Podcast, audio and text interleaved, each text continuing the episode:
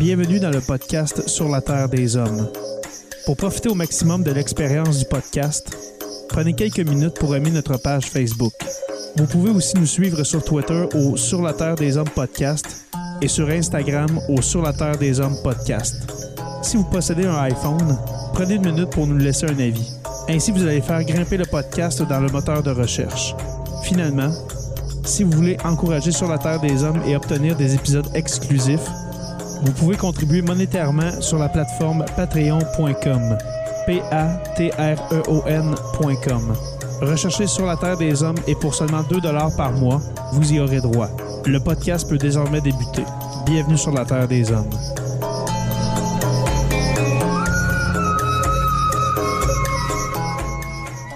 Cet épisode de Sur la Terre des Hommes est présenté par Construction Rivard.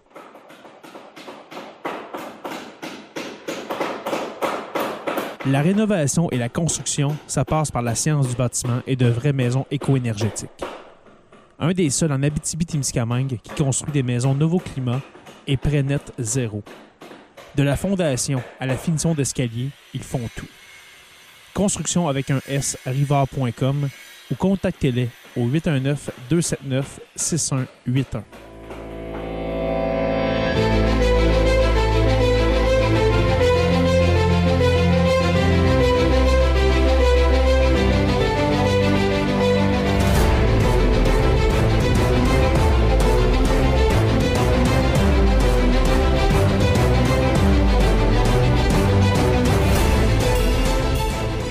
Bonjour à tous et à toutes et bienvenue à cet épisode 234 de Sur la Terre euh, des Hommes. Mes salutations, Jonathan Saint-Pierre, dit le prof, Stéphane, professeur salut. Roussel. Mes salutations, Salut. mes salutations, messieurs. Je veux aller directement euh, à notre invité de ce soir. Biz, comment vas-tu, mon cher? Ça va très bien. Merci beaucoup de l'invitation. Euh, bonsoir tout le monde. C'est un honneur, Biz, de te recevoir. Euh, Un de mes idoles de jeunesse, de, de jeunesse euh, je dois l'avouer, avec euh, Loco Lacasse. Groupie. Euh, oui. avant, euh, euh, avant de commencer l'épisode, hein, avant d'être en onde, je t'ai dit que j'avais quelques vagues souvenirs d'un certain FME très brumeux dans mon esprit à Rouen-Noranda où il y avait Loco Lacasse. Alors, j'ai quelques souvenirs de. de- Oui, très bon souvenir du FME et de l'Abitibi en général, d'ailleurs. Exact, ouais. Euh, T'es venu souvent en région, euh, dans notre belle région d'Abitibi-Témiscamingue? D'ailleurs, grâce à Locolocas, parce que jusqu'à, je pense, début 2000, j'étais jamais allé en Abitibi parce que, tu sais, c'est pas comme à Trois-Rivières, tu n'arrêtes pas de mettre du gaz par hasard. Il y a plein de bonnes raisons pour venir. là. Et c'est un secret très bien gardé. Et à partir du moment où on a mis le pied en Abitibi, on, a, euh, on s'est rapidement fait des amis. Euh, après ça, il y a eu toutes les, les, l'épopée avec Samian, euh, à Picogan et tout Oui. on, a, on a des, des, des amis euh, à Anishinaabe aussi là-bas. Puis, moi, ça m'a même donné le goût d'écrire un roman euh, qui se passe là-bas avec euh, Morterin, tout ça. Donc, c'est, une région qui est vraiment... C'est la région que j'ai découvert la plus tardivement, je dirais, du Québec, mais c'est une de celles avec qui j'ai des liens très serrés. Hmm. Et je vais d'ailleurs y retourner euh, pour le prochain Salon du Livre à Rouen, puis je suis bien content de ça. Exactement. Et puis, comme on s'est dit, on va peut-être se donner rendez-vous parce que nous serons aussi au Salon du Livre de l'Abitibi-Témiscamingue qui se tient à L'occasion Exactement. Euh, Biz, ce soir, on, on- je t'ai invité, je t'ai invité personnellement pour venir nous parler d'un personnage très important, à mon avis, et méconnu de- du grand public, c'est-à-dire Pierre Lemoine, euh, le sieur d'Iberville. Euh, un personnage, je crois, qui, qui te tient à cœur, n'est-ce pas? Oui, c'est un. Tu sais, il y a beaucoup. Au Québec, on est chanceux. y a on a beaucoup de héros dans notre histoire. Il y a beaucoup de, de- Mhm. de, de- de gens qui ont, qui ont fait cette histoire-là euh, à la force de leur bras, avec beaucoup de courage. Moi, ce qui me plaisait, puis on m'avait déjà demandé justement d'écrire un article dans la revue Argument à propos d'Iberville, puis j'avais commencé en disant Imaginez qu'on fasse un, un palmarès des plus grands héros québécois, tu sais, comme on ferait des palmarès de plus grands joueurs de hockey. tu sais. Fait que là, on disait, Mhm. bon, c'est-tu le premier, c'est-tu c'est-tu Maurice Richard, c'est-tu Wayne Gretzky, c'est-tu Mario Lemieux? Puis là, ben, on peut s'ostiner, ouais, mais ils jouaient pas à la même époque, euh, il n'y avait pas le même équipement, nanana, nanana. Et je me disais, ben, si on faisait ça pour les héros, ben, on- il y en aurait, mettons, les 100 plus grands héros québécois. Il y, en, il y en aurait, il y en aurait plein. Mhm. Puis là, on, on- on les met en ordre. Est-ce que, est-ce que Cartier est plus important que Champlain?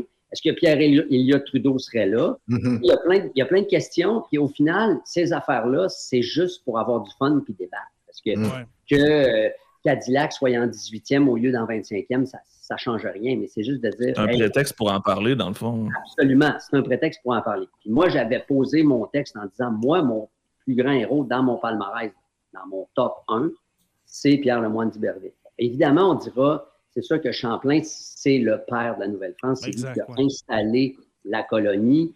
Euh, le rêve de Champlain, il s'est concrétisé dans l'Ouest avec les Métis. Donc, c'est vraiment quelqu'un qui au point de vue de son importance historique, est peut-être plus important que d'Iberville. Par contre, d'Iberville, si tu regardes la, la, la, la farine du héros, la, la, force d'un héros, puis l'essence du héros, ben pour moi, il est important, notamment parce que c'est un gagnant et qu'il est violent. Moi, j'aime le fait qu'il soit violent et vengeur. Euh, ce que n'ont pas toujours été nos héros. Hein. Rappelons-nous de Papineau. Euh, il y a le mmh. feu de la. Gens il y a, en tout cas, J'aurais peut-être pas fait mieux, là. Mais après avoir allumé la, la, révolution des patriotes, il s'en va aux États-Unis, il s'en va en France après. Il laisse la place à Nelson, puis. Euh, mm. Oui. Puis, puis tu sais, il n'était pas au combat, euh, il puis, puis il s'est pas fait pendre non plus. Il est revenu en grand seigneur, puis euh, il parlait en anglais au Parlement de Québec. sais. Alors, c'est, ça ne dit pas de le juger puis de dire que c'est un traître puis c'est un pas bon. Ça dit juste de dire voici ce qu'il a fait. René Lévesque a tendu l'autre joue avec le beau risque après le référendum. alors, D'Iberville, lui, c'est pas ça. Liberville, il se bat. C'est un soldat, c'est un corsaire, c'est un pirate, mm. sauvage, c'est un violent. Il se bat pour la France, mais il s'en met dans les poches aussi. Mm. Donc, la figure du corsaire, pour moi, elle est importante parce qu'elle incarne la sauvagerie et la débrouillardise du pirate, mais en même temps, elle, est au service d'un État. Donc, c'est un genre de partenariat public-privé avant l'heure. Mm-hmm. Parce que les expéditions de, Il faut s'imaginer ce que ça pouvait être, là, armer un bateau, le, euh, mettre de la nourriture dedans, le préparer, payer les équipages et tout, ça coûtait une fortune. Donc, quand as un bateau qui coulait, c'était des fortunes que tu perdais. Mhm. Et le roi disait, Louis XIV, écoute, vas-y, va te battre à Terre-Neuve, va te battre dans buissons, mais moi, je ne paye pas une scène pour ça. Donc, il fallait qu'il s'autofinance. Mhm. Avec principalement les fourrures qu'il prenait aux Anglais et aussi euh, les pêcheries qu'il a établies à Terre-Neuve. Lui, c'était des commerces qui, c'est entre autres pour ça aussi qu'on ne le connaît pas beaucoup, d'après moi. C'est comme il était, euh, comme c'était un pirate, qui était, qui était violent, mhm. ben, les curés qui racontaient l'histoire n'aimaient pas bien ben ça. En plus, au début de sa vie, il a été, euh, il, a, été impliqué dans une histoire de vol avec une, une, fille. Il, avait un, il a été cité à procès, mais comme il était de, de viol, je veux dire, avec une fille, qui a mis enceinte et dont il n'a jamais reconnu la paternité. Puis comme il n'était jamais à Montréal, ben, il, était toujours parti en bateau, ben, son procès n'a jamais eu lieu finalement. Donc, il s'est sauvé. C'est un héros qui a une part d'ombre aussi. Euh, je ne suis pas prêt à, à, garrocher euh, mon amour inconditionnel à Tiberville, mais sauf que il a, ce qu'il a fait comme exploit militaire mérite certainement euh, Juste, j'ai un, truc que je pourrais ajouter. Bon, on va y revenir plus tard dans, dans l'émission, mais tu remarqueras aussi que dans notre liste de héros qui nous s'impose spontanément en tête, on a somme toute assez peu de militaires. Comme si le fait que ça soit lié à la guerre ou que, tu sais, c'est par exemple, il y a très peu de gens qui se souviennent des, des, héros euh, francophones euh, Comme Léon Major. Oui, c'est ça, Première et Deuxième Guerre mondiale. C'est presque absent de notre imaginaire collectif. Lambert Closs, mm. qui a défendu la colonie aussi. Il y en a, effectivement, mais au Québec, on est, euh, historiquement, on est gentil. Puis quand on fait une révolution, ben tranquille. Alors, c'est sûr mhm. qu'on n'a pas une tradition militaire. C'est sûr. Euh, mais ça. C'est parce que ce qui, ce qui, arrive avec Duberville, on en parlera plus tard aussi, mais ce n'est pas qu'un militaire non plus. C'est un explorateur, c'est un fondateur. Euh, il a fondé la Louisiane, il a exploré la Louisiane, il a tissé des alliances avec les Amérindiens, euh, avec les, les, corsaires cubains, espagnols aussi. Donc, c'est pas juste un gars qui a le couteau d'un dent et qui fait couler le sang mais c'est quelqu'un qui a ça en soi et qui dit, par exemple, au lendemain du, massacre de la Chine par, les Iroquois, lui, il comprend très bien que les Iroquois sont armés par les Anglais, sont utilisés par les, Anglais pour venir picosser les Français dans la vallée du Saint-Laurent. Donc, il s'en va puis il dit, moi, je veux frapper, je veux frapper où ça fait mal. Et il dit texto, les ennemis de ce pays ne doivent pas être épargnés. Alors, il part en raquette, en plein hiver, avec des Amérindiens, avec des milices canadiens-français de l'époque. Donc, mhm. on voit des soldats français qui ne savent pas quoi faire, qui ont de la neige jusqu'au cou, qui ne savent pas comment ça marche en hiver. Mhm. Des gens, des natifs du continent, puis ils descendent dans l'État de New York à Fort Schenectady. Et là, c'est le massacre du village complet. il brûle, il scalpe, il en laisse s'échapper quelques-uns, essentiellement pour faire trois choses. Rassurer les colons du Saint-Laurent en disant d'Iberville vous protège, dire aux Anglais qu'ils ne peuvent, pas, euh, peuvent pas les attaquer, puis aussi rassurer les, Amérindiens aussi dans son, dans son alliance. Donc, c'est une expédition sanglante, mais qui avait, qui avait un but aussi et qui était qui était motivé quand même. Hmm.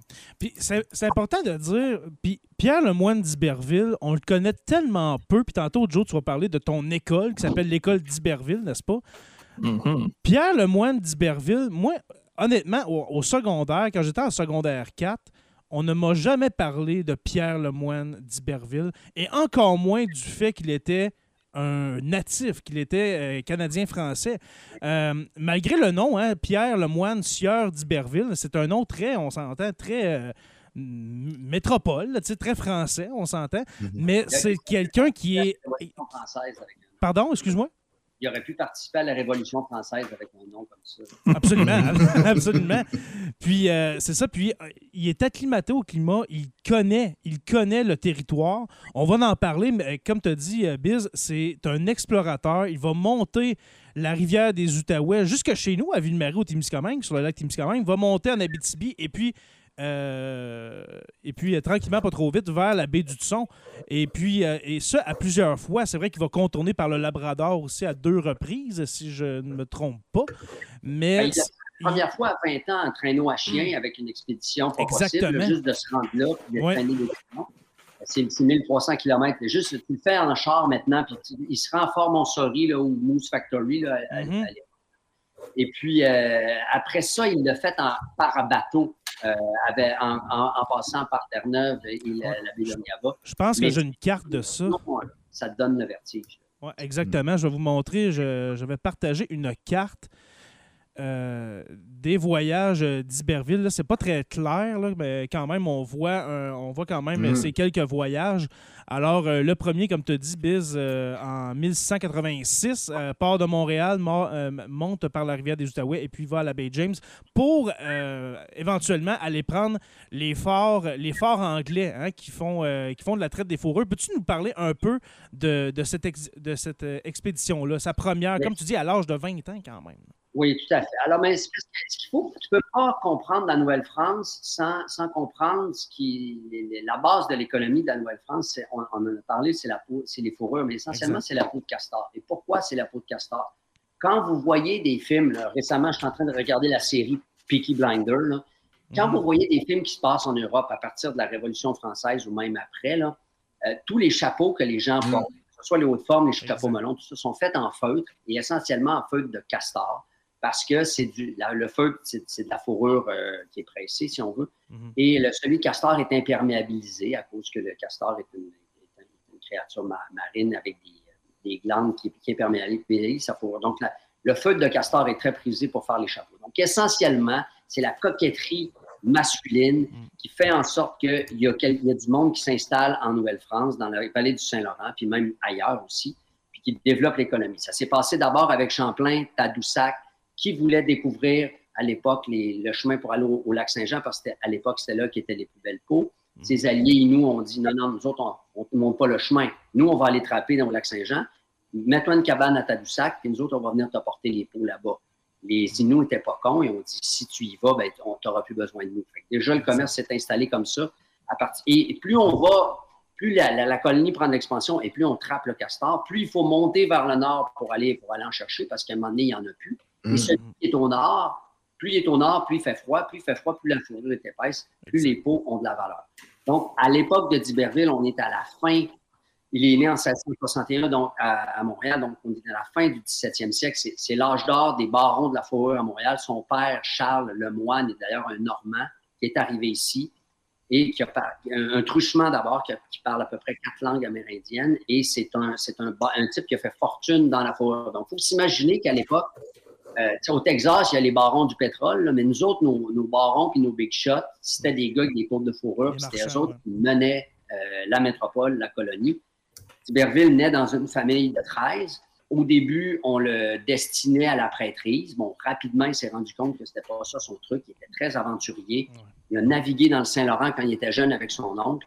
Et quand il a eu 20 ans, il s'est engagé dans une, dans une expédition qui avait pour but justement d'aller d'aller reprendre un fort aux Anglais.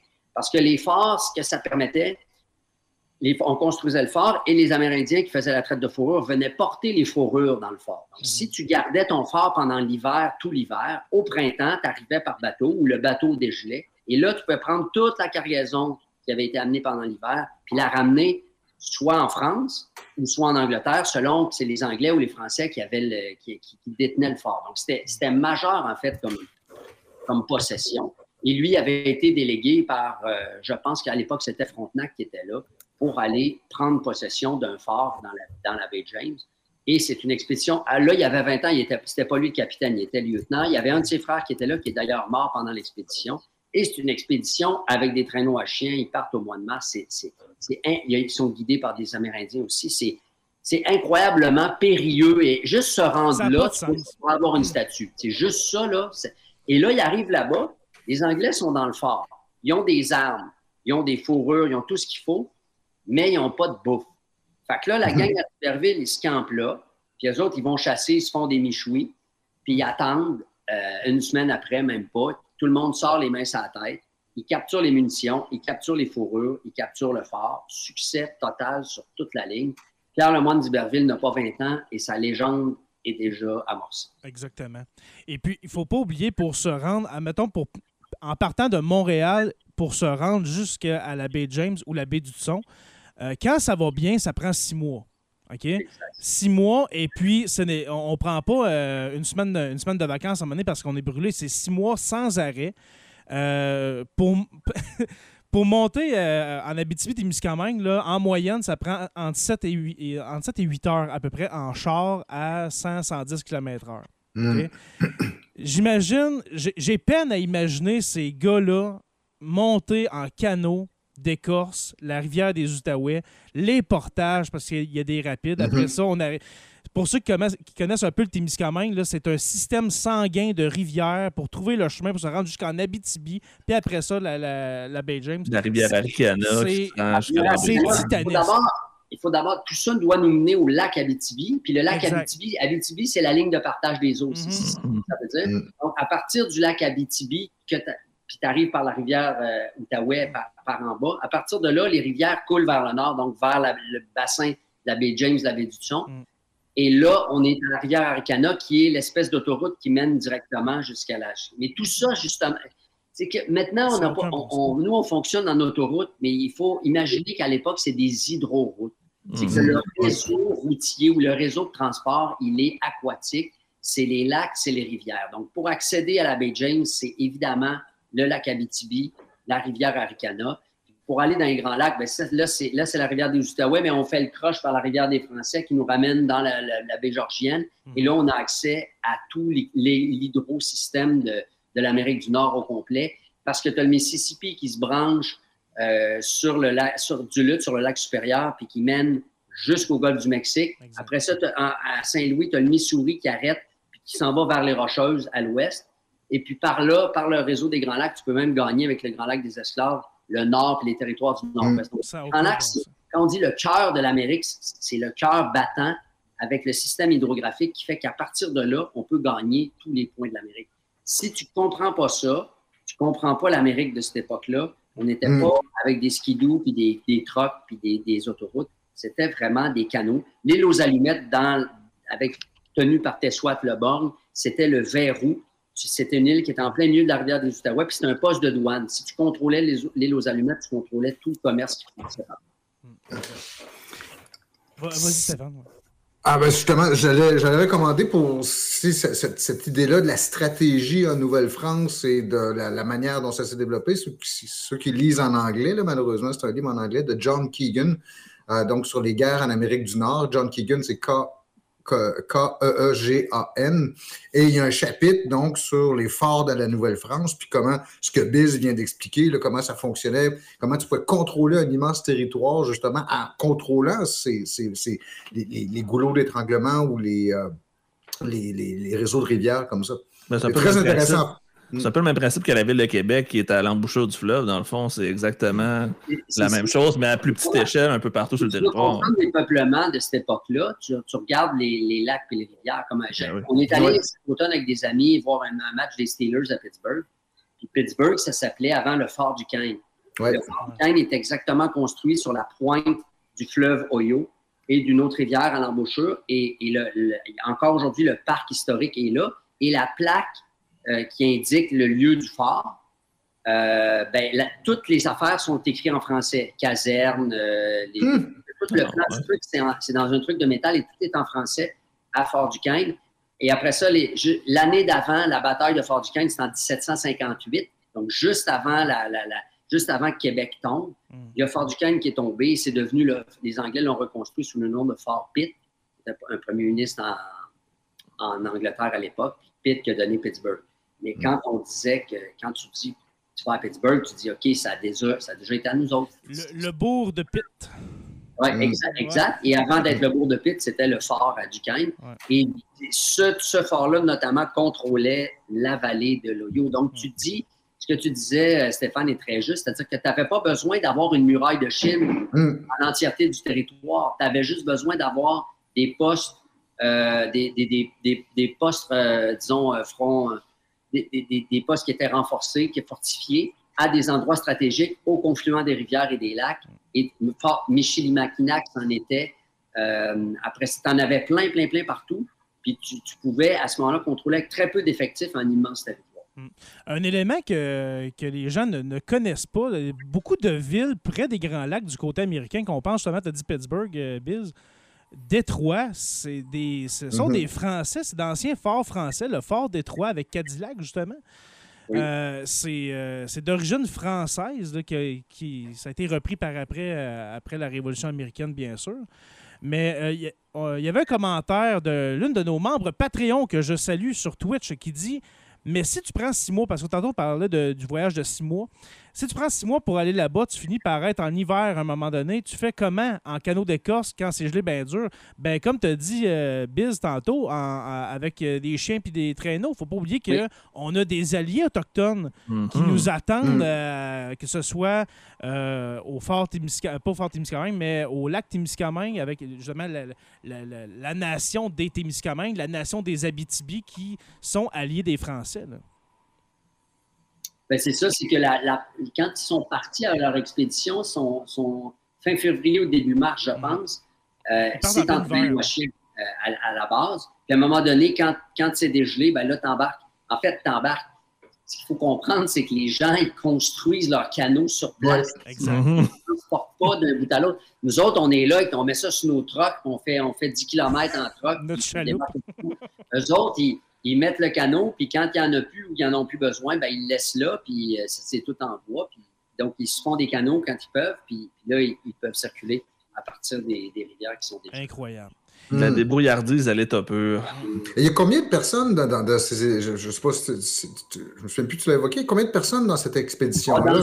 C'est un convoi d'environ une centaine de, soldats, incluant des amérindiens, euh, des milices canadiennes françaises. Mhm je pense qu'il y avait des soldats de métier aussi, mais essentiellement, c'était pas mal des fils du pays. Parce que, c'est ça, si on remonte à l'origine, Pierre, tu en, as parlé tantôt, Jay, mais d'Iberville, pourquoi je le considère comme un héros important? C'est que c'est probablement le premier dans le temps qui est né euh, en Amérique, qui est né sur le continent. C'est un fils de l'Amérique qui est né en 1661 au, euh, dans le Vieux-Montréal. D'ailleurs, d'ailleurs, ça ne s'invente pas. Il y, a, il y a une plaque, là, je pense, dans, dans le vieux, proche de. de, puis il y a une statue aussi dans, dans le sud-ouest qui est complètement euh, hors circuit, là, de, puis qui est, qui est, complètement anonyme. Il y en a une, une statue de lui à Biloxi, euh, au Mississippi, à, à, Mobile, en Alabama, il y en a une aussi. Il y en a une à La Havane, on prendra mm aussi à Cuba. Mm-hmm. à, cette époque-là, donc, il naît en, 61. Je disais donc qu'il voulait devenir prêtre, puis finalement, il est devenu, euh, il était un aventurier dans l'âme. C'était d'abord un excellent marin. Euh, et, après ça, euh, suite à cette, euh, à cette prise-là du phare quand il avait 20 ans, là, il a, été, à 25 ans, il était capitaine de bateau. Et là, ses aventures, ses vraies aventures de corsaire en France, parce que c'est là qu'il est mandaté par le roi de France pour aller essentiellement reprendre les forts dont on parlait tout à l'heure. Mais ce qui se passait souvent avec ça, je ne me rappelle plus en quelle année exactement, mais c'est que les traités de paix qui étaient signés entre l'Angleterre et la France redonnaient à l'Angleterre ce que d'Iberville avait combattu euh, avec mm. son sang et sa sueur.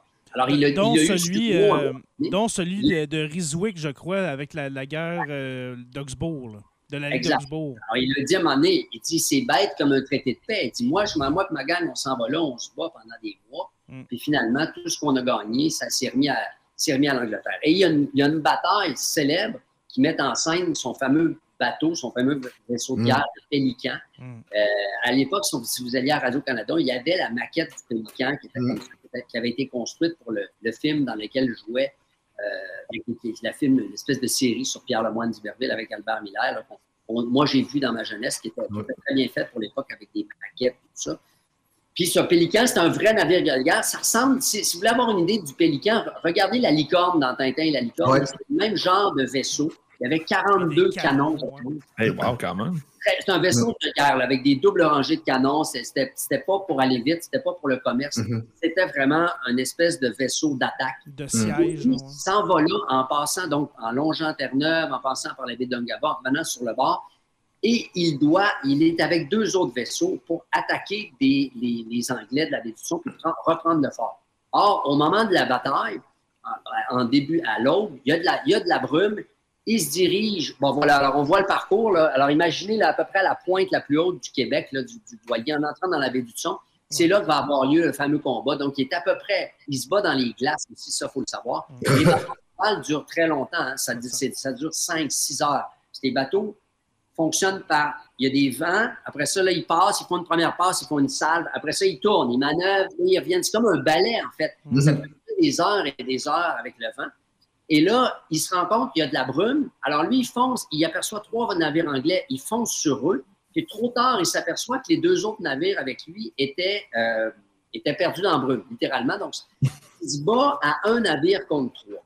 Et dans le combat naval, dans le combat maritime, on sait qu'à un contre trois, c'est comme à risque. Plus tu as mhm. de chances de gagner, mais à un contre trois, tu n'as strictement aucune chance de gagner. Mais lui, il va pareil, parce que c'est un stratège, il pas un équipage. Et, et au bout d'une bataille qui dure à peu près 4-5 heures, il finit par couler un navire anglais, en mettant en fuite, puis capturer un autre.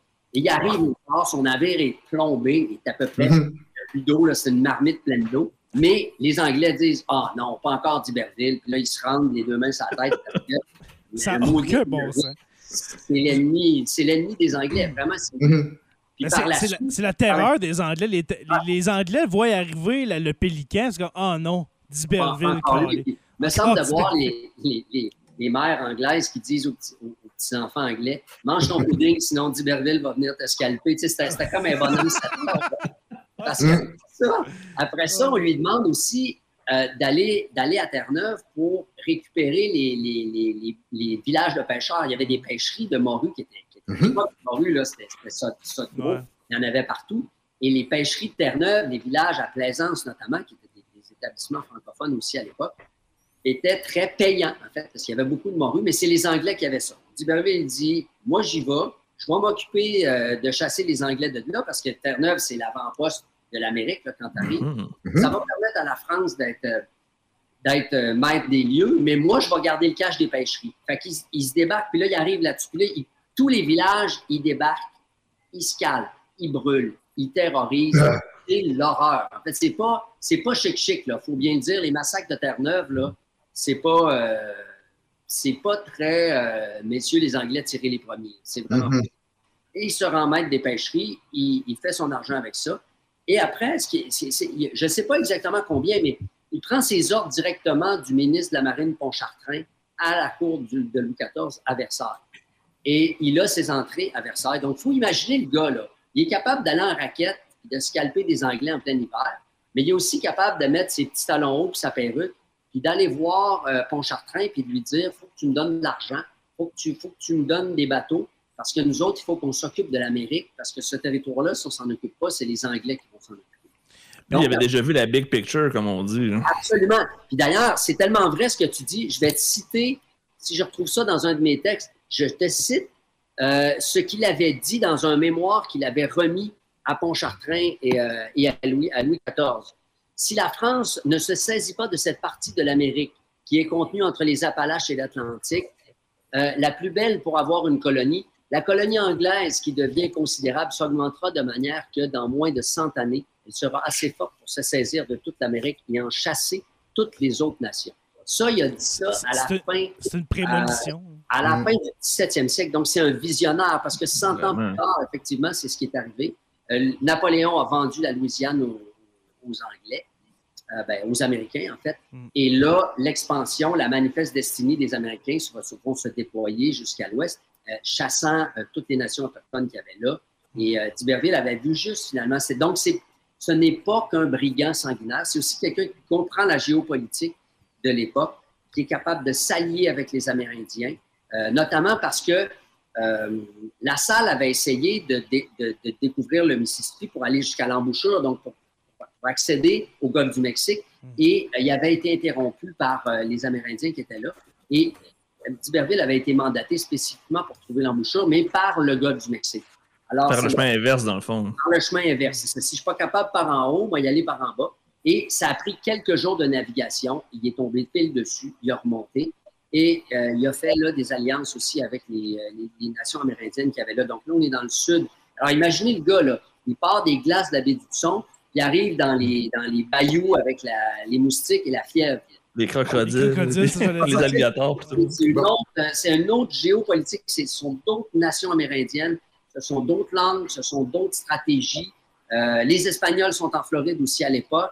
Alors, c'est c'est que c'est vraiment quelqu'un qui va comprendre la game, en fait, comment ça mhm. marche en Amérique? On peut quasiment dire que c'est un diplomate avant l'heure, le premier diplomate canadien-français. Un, mercenaire diplomate, parce qu'il y avait quand même la double fonction. Parce que c'est le premier... C'est un diplomate, disons, qui est équipé avec des canons si jamais, si jamais la discussion dure trop longtemps. Mais dans le sens... Souvent, c'est comme ça, la diplomatie. C'est ce qu'on appelle la diplomatie la canadienne. C'est pour ça qu'on ne peut, pas, peut pas dire que M. Trudeau est tellement diplomate avec M. Legault, parce que M. Legault n'a pas de canon. Mais je dis, ça, parce que dans le sens qu'il va souvent en France, plaider la cause de la colonie, amener les réalités de la Nouvelle-France pour dire, écoutez, si on protège pas, si on prend pas ce territoire-là, comme tu as dit tantôt, Biz, là, ben, il va y en avoir d'ici 100 ans qui vont s'en occuper, puis ça, ça, s'est appelé plus tard les États-Unis, ça. Euh, de, de, plaider la cause, de dire il faut prendre tel territoire, il faut protéger, il faut euh, construire des forts, etc. Prendre des forts, euh, c'est pour ça que je dis, dans le fond, c'est un, une espèce de diplomate, le premier diplomate, diplomate canadien-français. ce, qui est, ce, qui est, drôle aussi avec D'Iberville, c'est que nous autres, on, on l'aime bien et on le trouve bon, mais on a, on a la perspective la perspective plus large que, que, nous donne de l'histoire, mais mais lui, il était, euh, il était, il était parti tout le temps. Hein. Il est très souvent en mer. Il était en mer plus souvent qu'à son tour. Il était plus à Montréal à un moment donné. Et les marchands de Montréal ne l'aimaient pas tellement parce que quand il est descendu en Louisiane pour fonder la Louisiane, une fois qu'il a eu repéré le Mississippi, lui voulait faire basculer le, trafic des fourrures à partir de Détroit, qui avait été fondé par Cadillac en 1701, par le Mississippi. Il voulait amener toutes les fourrures en bas partir de là puis aller en France. Évidemment, ça ne fait pas l'affaire des gens, des marchands de Montréal, les marchands de Québec qui voient leur, euh, leur circuit complètement euh, court-circuité, si on veut. Donc, les gens de la colonie, là, la, colonie laurentienne, si on veut, d'Iberville, oui, il y a une légende, il, gagne contre les Anglais à Terre-Neuve, dans Bédusson, à Fort Chenectady, il s'en va à Versailles, mais il ne l'aimait pas. La preuve, Frontenac a dit de lui, euh, à Québec, le gouverneur Frontenac considère d'Iberville comme un j'ouvre les guillemets, babillard présomptueux ayant beaucoup plus en vue ses intérêts et son commerce que le service du roi. C'est vrai, que, hein.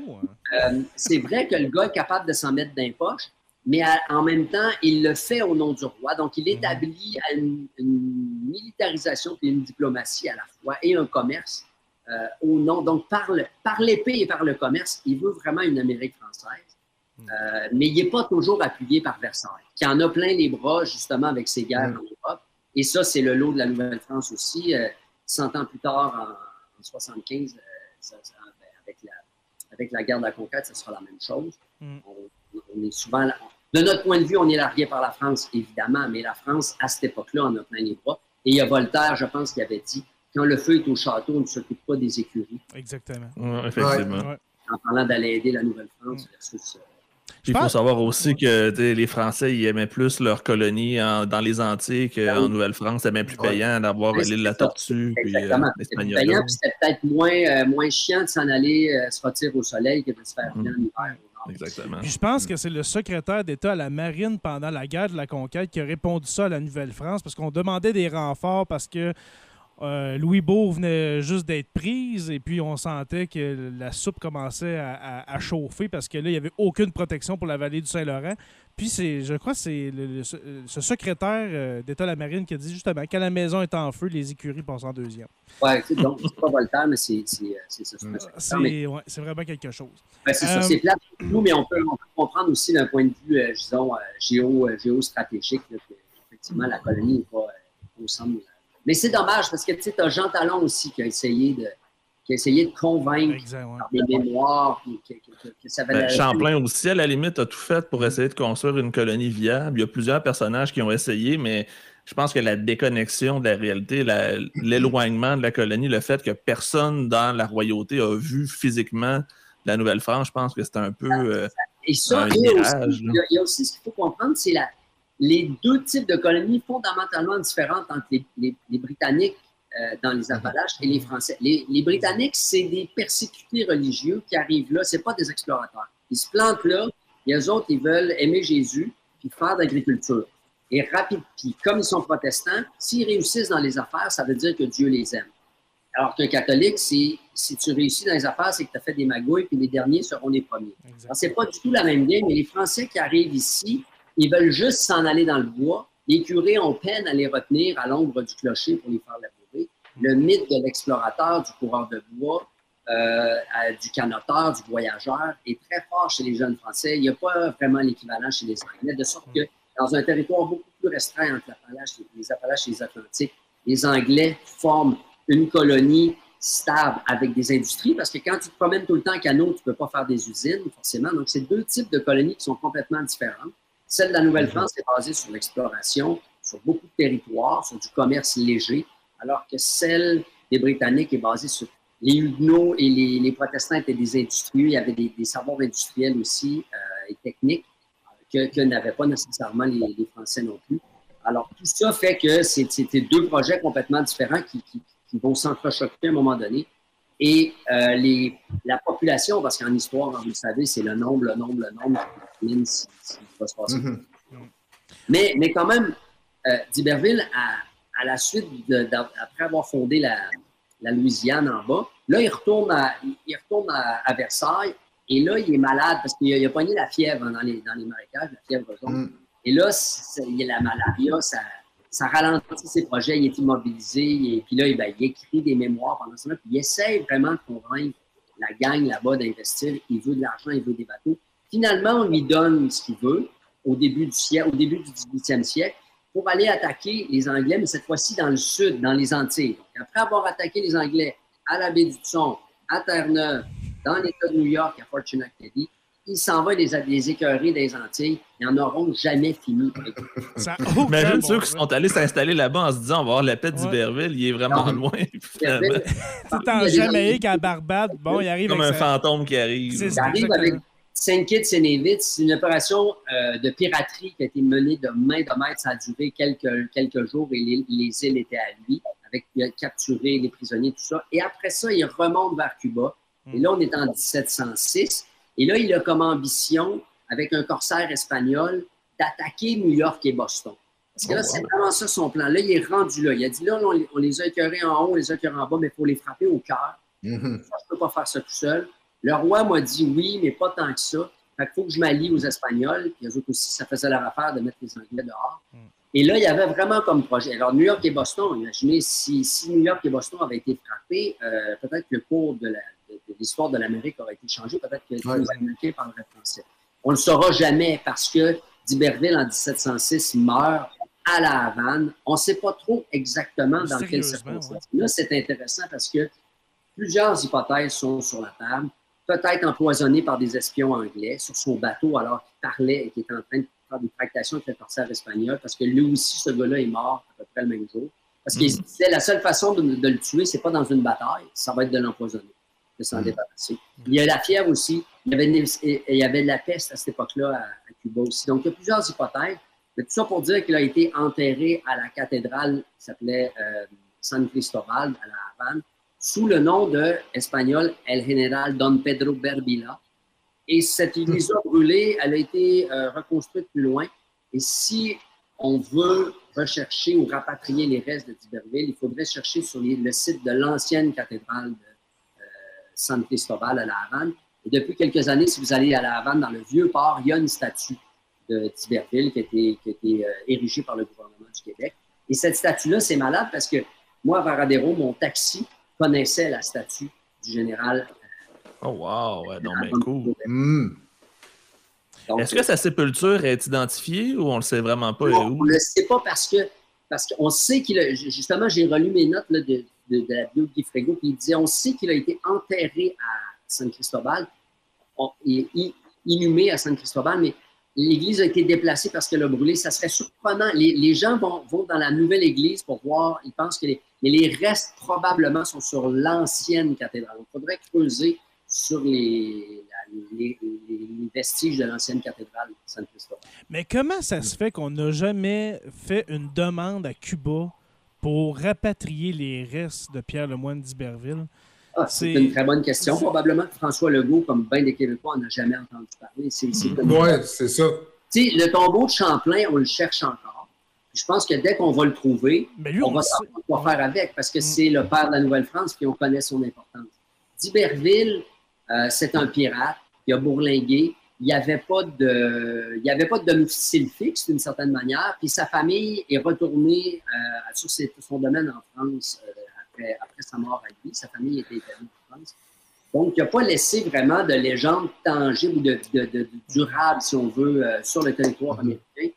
Puis dans les mémoires, ben, comme je disais tout à l'heure, l'histoire nationale québécoise, qui a longtemps été racontée par des curés, n'aimait pas tellement l'idée du pirate l'idée du, du, vengeur, du violent, l'idée du gars qui euh, s'en mettait plein les poches aussi. Comme Léo Major, je pense que ça a pris 40 ans avant qu'on parle de Léo Major après la, mm. après la Deuxième Guerre mondiale. Ça n'a aucun bon sens. Puis euh, il a vidé un village de, soldats allemands. Ouais. C'est ben, vrai qu'on a de la misère avec la violence au, Québec. Des gars, des gars, comme vous autres, avec, avec des podcasts comme ça qui intéressent les jeunes, des profs passionnés, tout ça, ça peut, euh, ça peut redonner le goût de s'intéresser à ce qui s'est passé. Mais ça m'étonne justement aussi qu'on ne s'intéresse pas plus à lui parce qu'il y a cet engouement aussi pour la figure du pirate. C'est un, mm-hmm, personnage classique d'Hollywood. Euh, c'est quelque chose qui fascine beaucoup les, les pirates, au point où on oublie que ce sont des criminels, des, des, assassins. C'est l'aspect de la liberté. Le pirate, le, corsaire, c'est un pirate euh, légitimé. C'est un, un, pirate euh, moral. Donc, c'est comme un. C'est un c'est comme un, de mercenaire, on pourrait dire. Ouais, c'est. Au, au, service vraiment. Euh, puis, puis il, est, il, a des lettres patentes du roi. Mm-hmm. il, est autorisé. Et la piraterie, au final, lui sert à financer ses expéditions. Euh, mm-hmm. Ça fait l'affaire de tout le monde. C'est vraiment un partenariat public-privé. Après ça, comme tu dis, c'est vrai qu'il y a un engouement. C'est le pirate des Caraïbes, tu regardes ce qui se passe. Ben oui. Tu fais le film de D'Iberville, il n'y a, pas photo, c'est 20 fois plus intéressant que. Hmm. Tu n'as même pas besoin de scénario. Son histoire, sa vie, c'est un scénario de film. de, Jean Bart et de Surcouf, qui sont les, grands corsaires de Saint-Malo à l'époque, mhm. il n'a rien, militairement, il n'a rien envie parce que ce type-là, il faut se rappeler une chose. Il est mort à 45 ans. Il a commencé sa carrière à, 25 ans. En 20 ans, sur mer ou sur terre, il n'a jamais perdu une bataille. C'est un gagnant authentique. Mm-hmm. C'est un gagnant sur toute la ligne. Mm. Mais il a, il a une part d'ombre euh, qui, sans, sans vouloir l'occulter, il faut quand même la, la, considérer. Mais je pense que pour intéresser les jeunes, moi, en tout cas, quand je parle de D'Iberville, mettons, tu sais, D'Iberville, Cadillac, là, quand tu parles de ça des jeunes, tu sais, quand Cadillac, le, le, le, maître fourreur, c'est pas, des, pas des jokes. C'est un vrai là il arrivait ici, puis il pouvait, il pouvait tout faire parce qu'il n'y avait pas Internet pour vérifier leur CV. Il pouvait, se réinventer littéralement. Et dans le cas de ville, ce qui est la différence, par exemple, avec Cadillac et avec les grands, les grands c'est vraiment né ici. Mm. Donc, il, y a, là, il porte en lui l'ADN de l'Amérique. Si, si vous voulez, je peux, je peux vous lire un petit, euh, la conclusion du texte que j'avais, écrit dans la revue Argument à propos. Mhm. Visualiser sur une carte les nombreux périples de d'Iberville donne le vertige. En 20 ans, il a bourlingué des glaces de la baie du Son jusqu'au soleil des Antilles, aussi à l'aise en escarpin dans les salons de Versailles qu'en mocassin sous le feu de la mitraille. Il a œuvré jusqu'à la fin de sa vie, par le commerce et par l'épée, à l'établissement d'une Amérique française. Comète fulgurante, il a incarné toute la démesure du continent qui l'a vu naître. Même si l'astre est éteint, la brillance de ses exploits illumine encore le ciel de notre histoire. tu feras un bon rappeur, toi. ça Oui, non, je pense que, je pense que tu as ça dans le sang. Très à l'aise. Ben justement, justement j'ai pas allumé avant l'émission, mais j'essaie de taper brièvement euh, euh, pour trouver ton texte. J'ai trouvé un, autre de tes textes euh, que, que, si des gens veulent poursuivre la réflexion puis te, te lire, là, c'était figure marquante de notre histoire la Fondation Lionel Groux, mais ce n'est pas celui-là que, tu. Ben, euh, C'est-à-dire que celui-là, de mémoire, c'est ce qu'on peut-être qu'on m'a demandé pour la Saint-Jean. Euh, ouais, euh, ouais, Ça serait la version condensée du texte de la revue Argument. Bon, ben, je pourrais mettre déjà le lien pour celui-là, puis je vais aller voir, parce qu'Argument, c'est ça, je, il est facilement accessible. Parce que c'est sûr et certain que ça vaudrait la peine d'en parler. C'est justement une façon d'aller chercher. Je parle à mes petits gars qui ne sont pas intéressés, leur parler d'un pirate qui est littéralement le, premier pirate euh, francophone d'Amérique du Nord. C'est un pirate qui se bat avec des canons, mais il se bat avec des raquettes aussi. C'est complètement nous autres avec des traîneaux à chiens. Et ceux qui s'intéressent vraiment d'Iberville, je, je, vous montre, moi, c'est ma source absolue de, de référence. C'est la biographie de, de Guy Frégo euh, d'Iberville le Conquérant. Mhm. Euh, ne vous fiez pas à la couverture. On est vraiment en plein hiver, euh, pas trop funky. Mais ce qu'il y a là-dedans est absolument mhm. pertinent. Il y a des extraits. D'Iberville, comme c'est un capitaine et qui a rédigé beaucoup de mémoires, notamment au ministre de la Marine, il y a beaucoup d'écrits aussi. Donc, il y a des mhm. extraits du journal de bord de d'Iberville, de ses, de ses réflexions. Et aussi, c'est un, un panorama donc de sa vie et avec euh, assez précis. Pour moi, c'est ce, qui s'est écrit de mieux sur D'Iberville. Euh, Guy Frégo, D'Iberville, Le Conquérant aux éditions Guérin. Hmm. Je vais me le procurer assurément. Je suis en train de le commander présent. je ne sais, pas s'il existe encore, c'est une vieille, vieille, vieille édition. Moi, d'ailleurs, c'est comme ça que je l'ai découvert, D'Iberville. Mon père euh, déménageait, puis il m'a donné des caisses et des caisses de vieux livres qu'il y avait. Je suis tombé là-dessus à un moment donné, j'ai lu ça j'ai lu genre 10 pages, puis je suis rentré là-dedans comme dans un roman de Stephen King, tellement c'est mhm. passionnant. Mais justement, un, film ou une série sur euh, Pierre Lemoine d'Iberville, tu n'aurais rien à ajouter, à romancer. C'est de la pure aventure. C'est de la pure aventure, mais c'est de, la, de la pure démesure budgétaire. Parce que exact, ça, une coproduction France, Québec, euh, États-Unis. Ah, c'est sûr.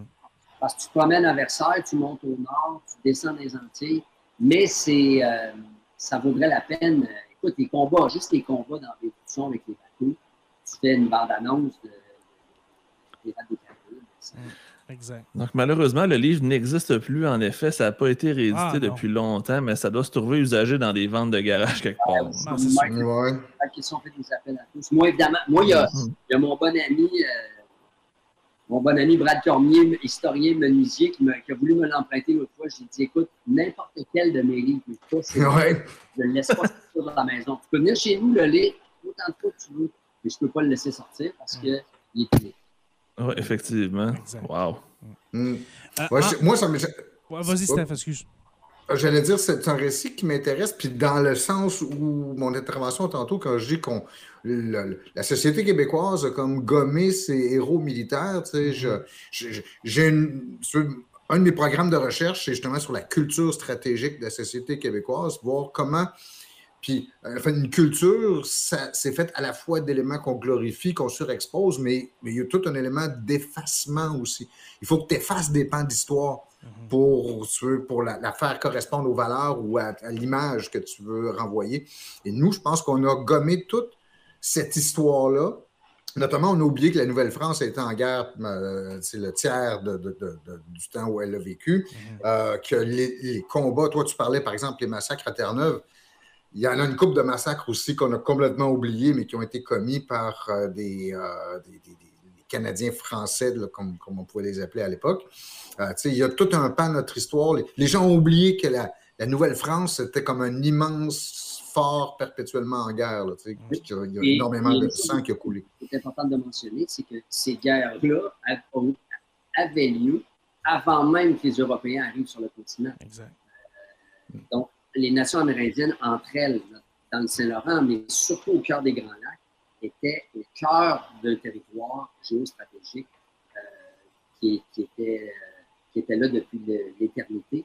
Et mm. Champlain a été propulsé dans ce conflit-là quand il a rencontré par hasard une grande tabagie à Tadoussac, à Pointe aux Alouettes, avec les Inuits, les Anishinaabe et les Wendat de la Curon, ben, il a fumé le calumet avec eux, mais en faisant ça, il devenait l'ami des Iroquois, l'ennemi des Iroquois. Et euh, c'est comme ça qu'on, historiquement, euh, les guerres avec les, avec les Amérindiens se sont, se sont enclenchées. Donc, il y avait à la fois des alliances, mais si tu prends. Les ennemis de mes amis sont mes ennemis, d'une certaine façon. J'allais dire, c'est un sujet qu'on a évoqué justement avec euh, l'historien euh, Wendat euh, Médéric Séoui dans l'épisode sur, sur Champlain aussi. Mais c'est aussi beaucoup comment l'arrivée des Européens a exacerbé certains conflits ou en a provoqué d'autres, d'abord pour une rivalité pour fournir des, des, fourrures aux, Français et aux Anglais, mais c'était aussi les maladies, notamment ah, si les populations étaient décimées par les maladies. Puis une des manières, ceux de pour, maintenir une certaine démographie, ben, c'est de capturer des enfants de, tes ennemis puis les élever comme si c'était les tiens. Oui. Puis ça, tu as raison de dire que la Nouvelle-France était en guerre et la, plus grande guerre qu'il y a eu lieu en Nouvelle-France ou en Amérique, c'est la guerre bactériologique. Oui, c'est malgré nous. Mm. Il y a peut-être Amherst qui, lui, a compris comment ça marchait en, mm. parachutant des, des, couvertes de variole euh, à ses ennemis autochtones. Mais nous autres, à l'époque, on traînait, c'est ça, on traînait des patentes qui, nous autres, nous affectaient pas, mais qui étaient dévastatrices pour les gens qui avaient un système immunitaire. Et ça, ça fait. On ne mesurera jamais à quel point. La Huronie, mm. par exemple, elle a été décimée par, euh, évidemment, les Iroquois, mais, mais, aussi et surtout par les. Euh, les microbes des, des, Jésuites. Oui. Ouais. Mm. Avant, avant de se quitter, Biz, pour te laisser euh, euh, pour ta fin de soirée, euh, on ne va pas abuser de ton temps. Euh, Ah, OK. ouais, moi aussi. une petite question. maintenant. Une petite question puis une demande spéciale pour terminer. Pierre Lemoine d'Iberville, selon toi, est-il, là, là j'avais envoyé une question, est-il le plus grand explorateur, mais je vais la changer pour l'un des plus grands personnages historiques de l'histoire du Québec? Là, je mets Nouvelle-France et Québec. Est-ce que c'est, selon toi, dans ton top 3, top 5 des ah plus ah grands personnages ah de l'histoire du Québec? Euh, on n'a pas le choix de considérer Champlain parce que c'est parmi que. D'Iberville ne peut pas naître en Nouvelle, euh, à Montréal en 1661 si Champlain a pas. Exact, Donc, Champlain, pour moi, c'est l'origine, c'est l'an zéro. Mais d'Iberville, euh, pour toutes les raisons dont on a discuté tout à l'heure, puis, notamment le fait que c'est un gagnant qui n'a jamais perdu une bataille. Et ça, dans l'histoire du Québec, on n'est pas habitué à ça. Tu parlais de Léo Major tantôt. Mm-hmm. On n'est pas habitué à des gagnants euh, violents. Des gagnants qui gagnent. On a des gagnants qui, qui, résistent, qui survivent, qui font des compromis, euh, qui, sont qui sont pas moins honorables, mais, mais, des gagnants qui, qui avec l'épée entre les dents. Les Américains ont ce genre de gagnants-là. Ah, c'est juste les, Anglais, les Britanniques en ont. En fait, il y a plusieurs nations qui en ont des, gagnants euh, militaires, si on peut dire. Euh, nous autres, pas beaucoup, mais peut-être plus qu'on pense. Mais comme culturellement, tu parlais de ça tout à l'heure, historiquement, et l'histoire, chaque culture, chaque moment de l'histoire redécouvre des héros et les remet à la mode en fonction des valeurs de l'époque aussi. Mm. Et nous, effectivement, comme, comme Québécois, on n'a jamais quand ta révolution est tranquille, tu ne vas pas aller célébrer un pirate centenaire. Mhm. Quand le statu quo est une victoire. Exactement. Mais ceci dit, moi, moi D'Iberville, c'est ça, je l'aime pour ça. Ben, ça c'est un marin hors pair, c'est un stratège hors pair, c'est un mhm. fils du continent, c'est quelqu'un qui a compris le climat, qui a compris les alliances, qui, s'est battu avec les armes de l'époque, les habits de l'époque, les techniques de guérilla aussi. Il y a tellement de Français, mon calme, mon premier chef, qui se sont battus à l'européenne dans un territoire américain, alors que, mm. alors que les généraux qui étaient nés en Nouvelle-France, les lieutenants qui étaient nés en Nouvelle-France, les, milices canadiennes françaises, les Amérindiens, les alliés amérindiens leur, disaient ne te bats pas en plein champ, reste dans le bois, attaque la nuit, euh, fais, de la terreur, allume des feux, fais de la guérilla. En fait, c'était la même chose avec Gabriel Dumont et Muriel. Gabriel Dumont voulait se battre à la guérilla avec l'armée, la, la, GRC qui venait en train, il voulait faire dérailler le train. Muriel disait non, non, laissez-les venir, on va leur parler quand ils vont être rendus. Quand ils vont être rendus à Batoche, ils vont débarquer la mitraillette Gasling, puis on va venir tout le monde, fini. Alors, ceux qui étaient nés ici, euh, dans le cas d'Iberville, ont compris la logique, la façon de faire de ce continent-là. Moi, c'est ce qui fait que c'est le, natif, le premier natif euh, de la Nouvelle-France. Et d'ailleurs, on ne l'a pas dit, mais c'est le, le, premier natif à avoir gagné la croix. Oui, c'est vrai, la, la croix. Remis, remis, des mains même de Louis XIV. Ça, faut le dire aussi. Hmm. Euh, c'est un ordre militaire qui, en Europe, n'avait pas beaucoup de valeur parce qu'elle avait été beaucoup distribuée à plein de monde. Mais en Nouvelle-France, la croix de Saint-Louis était encore très, très valable. Et, et d'Iberville se l'a fait épingler par Louis XIV lui-même à la fin euh, du 18e. Et euh, c'est le premier fils de la Nouvelle-France, le fils de l'Amérique à se faire épingler. Donc c'est majeur. Pour moi, c'est un héros majeur. c'est un héros il est mort à 45 ans. S'il avait, avait pu attaquer New York et Boston, c'est un, un clairvoyant aussi. Il a littéralement prophétisé l'expansion euh, des Américains sur le continent. Donc, pour moi, de tout ça, euh, c'est un type qui est euh, surdimensionné, en fait, littéralement. Vraiment. si vous voulez plus d'informations, pas plus d'informations, mais si vous voulez lire un livre de Biz, justement, qui parle quand même d'histoire. Cadillac, je crois, mon cher Biz. Que tu parles justement de l'histoire de Cadillac? Oui, c'est ça, de, ben, du fondateur de Détroit, Antoine Nomet, dit la mode Cadillac. Hum. Est-ce que tu parles. toute autre histoire que, que, celle de Diverville. On pourra peut-être aborder au Salon du Livre, d'ailleurs. Hum. Absolument, absolument. Et puis, est-ce que tu as dans tes plans de faire de nouveaux romans historiques comme ça avec des personnages connus euh, euh, dans les prochaines années? Euh? C'est sûr, que le, D'Iberville me hante, là, évidemment, mais c'est un, gros, un gros morceau. Ah, ce sera un ouvrage assez imposant. Assez imposant, puis il faut trouver la bonne façon, la bonne forme, parce qu'avec Cadillac, c'est pas, pas un roman historique à proprement parler. C'est un autre jeu historique, dans le sens que le livre met en scène un hockeyeur contemporain de Victoriaville, repêché par les Red Wings, euh, qui vend des Cadillacs dans l'West Island de Montréal et dont la blonde est une loin de date duchesse de carnaval, euh, qui fait du fitness. Alors, c'est des, des, gens de l'Amérique, c'est un roman de l'Amérique populaire. Et au funérailles de son grand-père, il va découvrir qu'il est le descendant, il s'appelle Derek Lamotte, qui est le descendant de Lamotte Cadillac, fondateur de Détroit. Et il, prend le Cadillac, il met son chandail des Red Wings, il va faire un pèlerinage à Détroit pendant trois jours. Donc, il va voir une game des Tigers, il va voir euh, la maison d'M&M. Donc, c'est un, roman sur l'Amérique, la culture américaine populaire actuelle, mhm.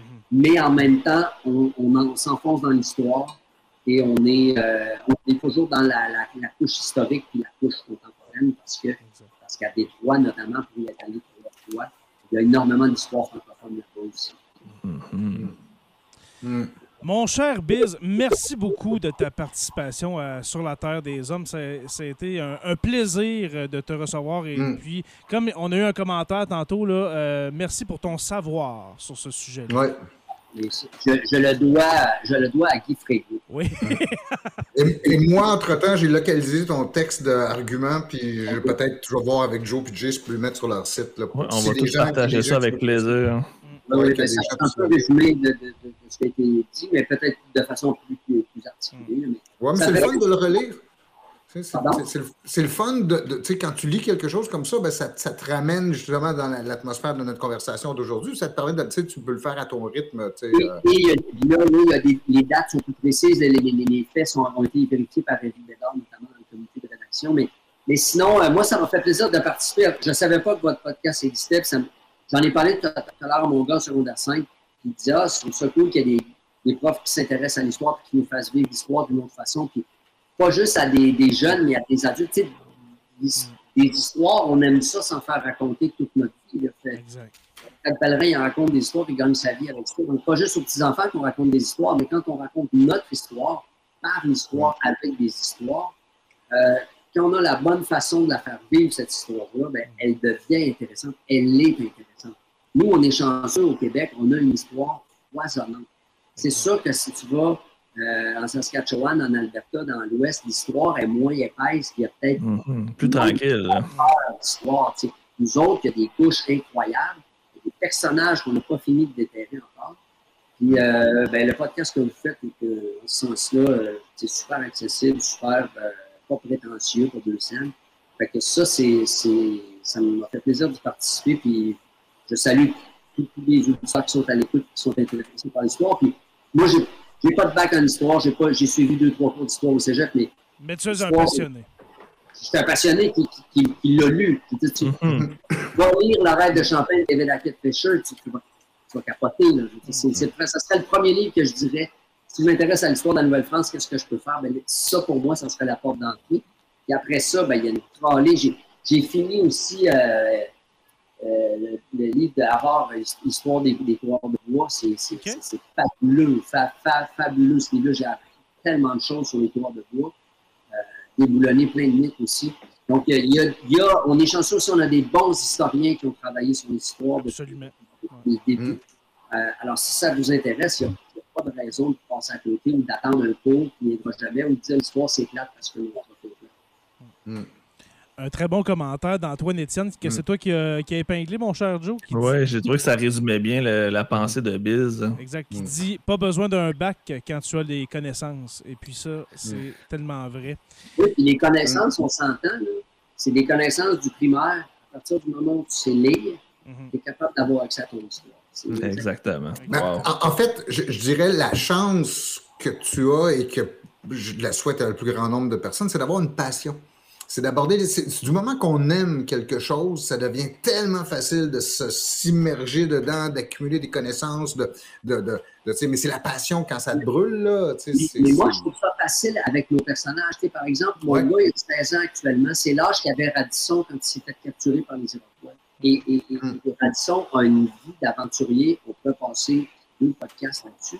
Extraordinaire. Ça Donc, serait tellement bon d'en faire un sur Radisson puis des groseilliers. là, Ouais. je pense à ça. Ou bien Oui. Cavalier de la Salle. Il y a tellement d'autres explorateurs qui ont des histoires Mhm. complètement simples. Radisson, c'est- c'est- c'est- tu vas voir des jeunes, tu dis, il y avait ton âge. C'est- arrivé à ton âge. Donc, juste de partir de Paris, parce que sa, tante l'envoie- sa mère l'envoie à sa tante à Trois-Rivières en 1644, alors que Trois-Rivières euh, est une bourgade de 20 personnes avec des palissades.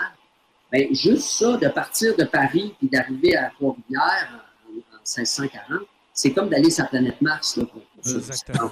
Littéralement. Ça n'a pas de bon sens. Et là, il, a- il a- il- il se fait capturer donc, par des, des Iroquois qui sont l'équivalent des Martiens. Ils parlent une autre langue, ils sont habillés d'une autre façon. Et il, il- il fait corps avec eux, il, il- il- il est adopté par eux, il vit leur mode de vie, c'est ce qui lui permet après ça de faire le, le trafic de fourrure tout ça comme il l'a fait. Donc, c'est facile d'être passionné par des, des personnages passionnants.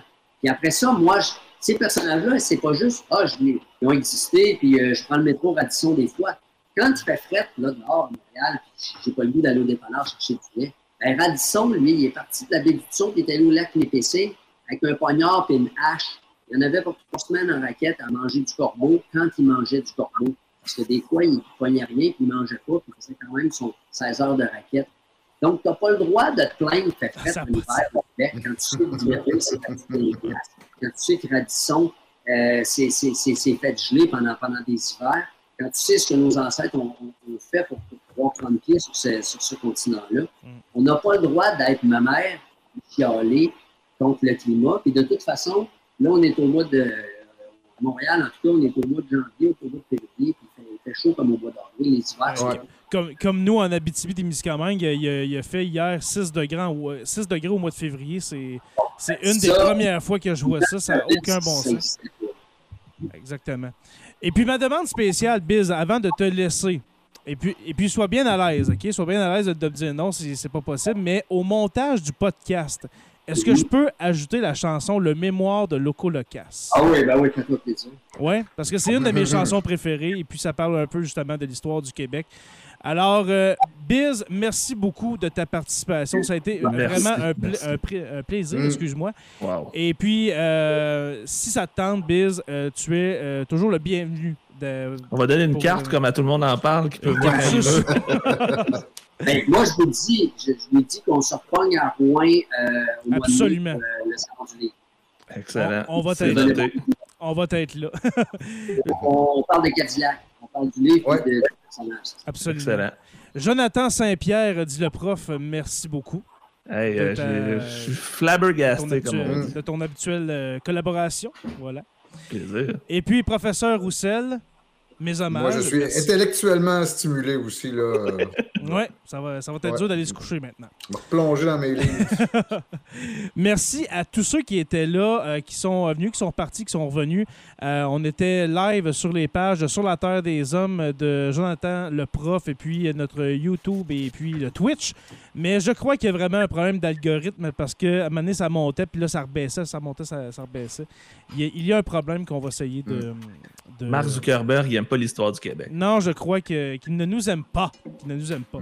Alors, merci à vous. Merci aux abonnés de suivre Sur la Terre des Hommes. N'oubliez pas qu'on est disponible sur Apple Podcasts, Spotify, Google Podcasts et euh, ben, partout, dans le fond, euh, YouTube ou Sur la Terre des Hommes Podcast. Merci à nos membres Patreon, les curieux, les stagiaires, euh, historiens.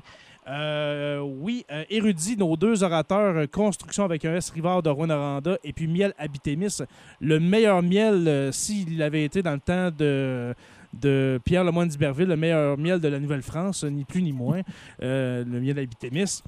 Euh, N'oubliez pas qu'à tous les jours, nous écrivons euh, l'histoire et on se revoit la semaine prochaine pour une autre page d'histoire de Sur la Terre des Hommes.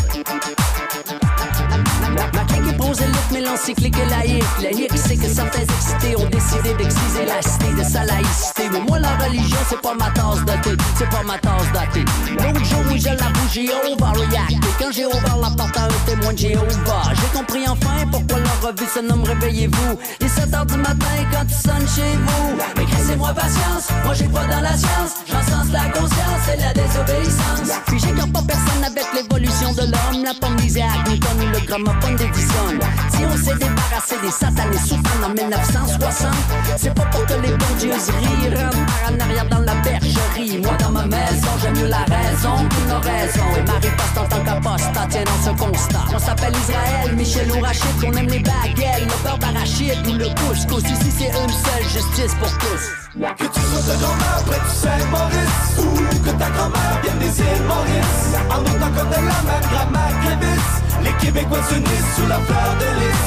Que tu sois de métis près du Saint-Laurent Ou que t'aies du sang 100% métis. En dépit des marées, de la neige du vent. Les Québécois s'unissent sous la fleur de lys. Comme ça les commissaires, il faudrait qu'on s'efface Qu'on se voile la face, qu'on agisse en majoritaire Alors qu'on a la langue à part. Mais sachez mes patriarches que si vous mettez la hache dans ma souche Vous allez frapper haineux J'suis pas pur laine, encore moins haineux Mais à force d'avoir été lacéré Mon écorce s'est écorché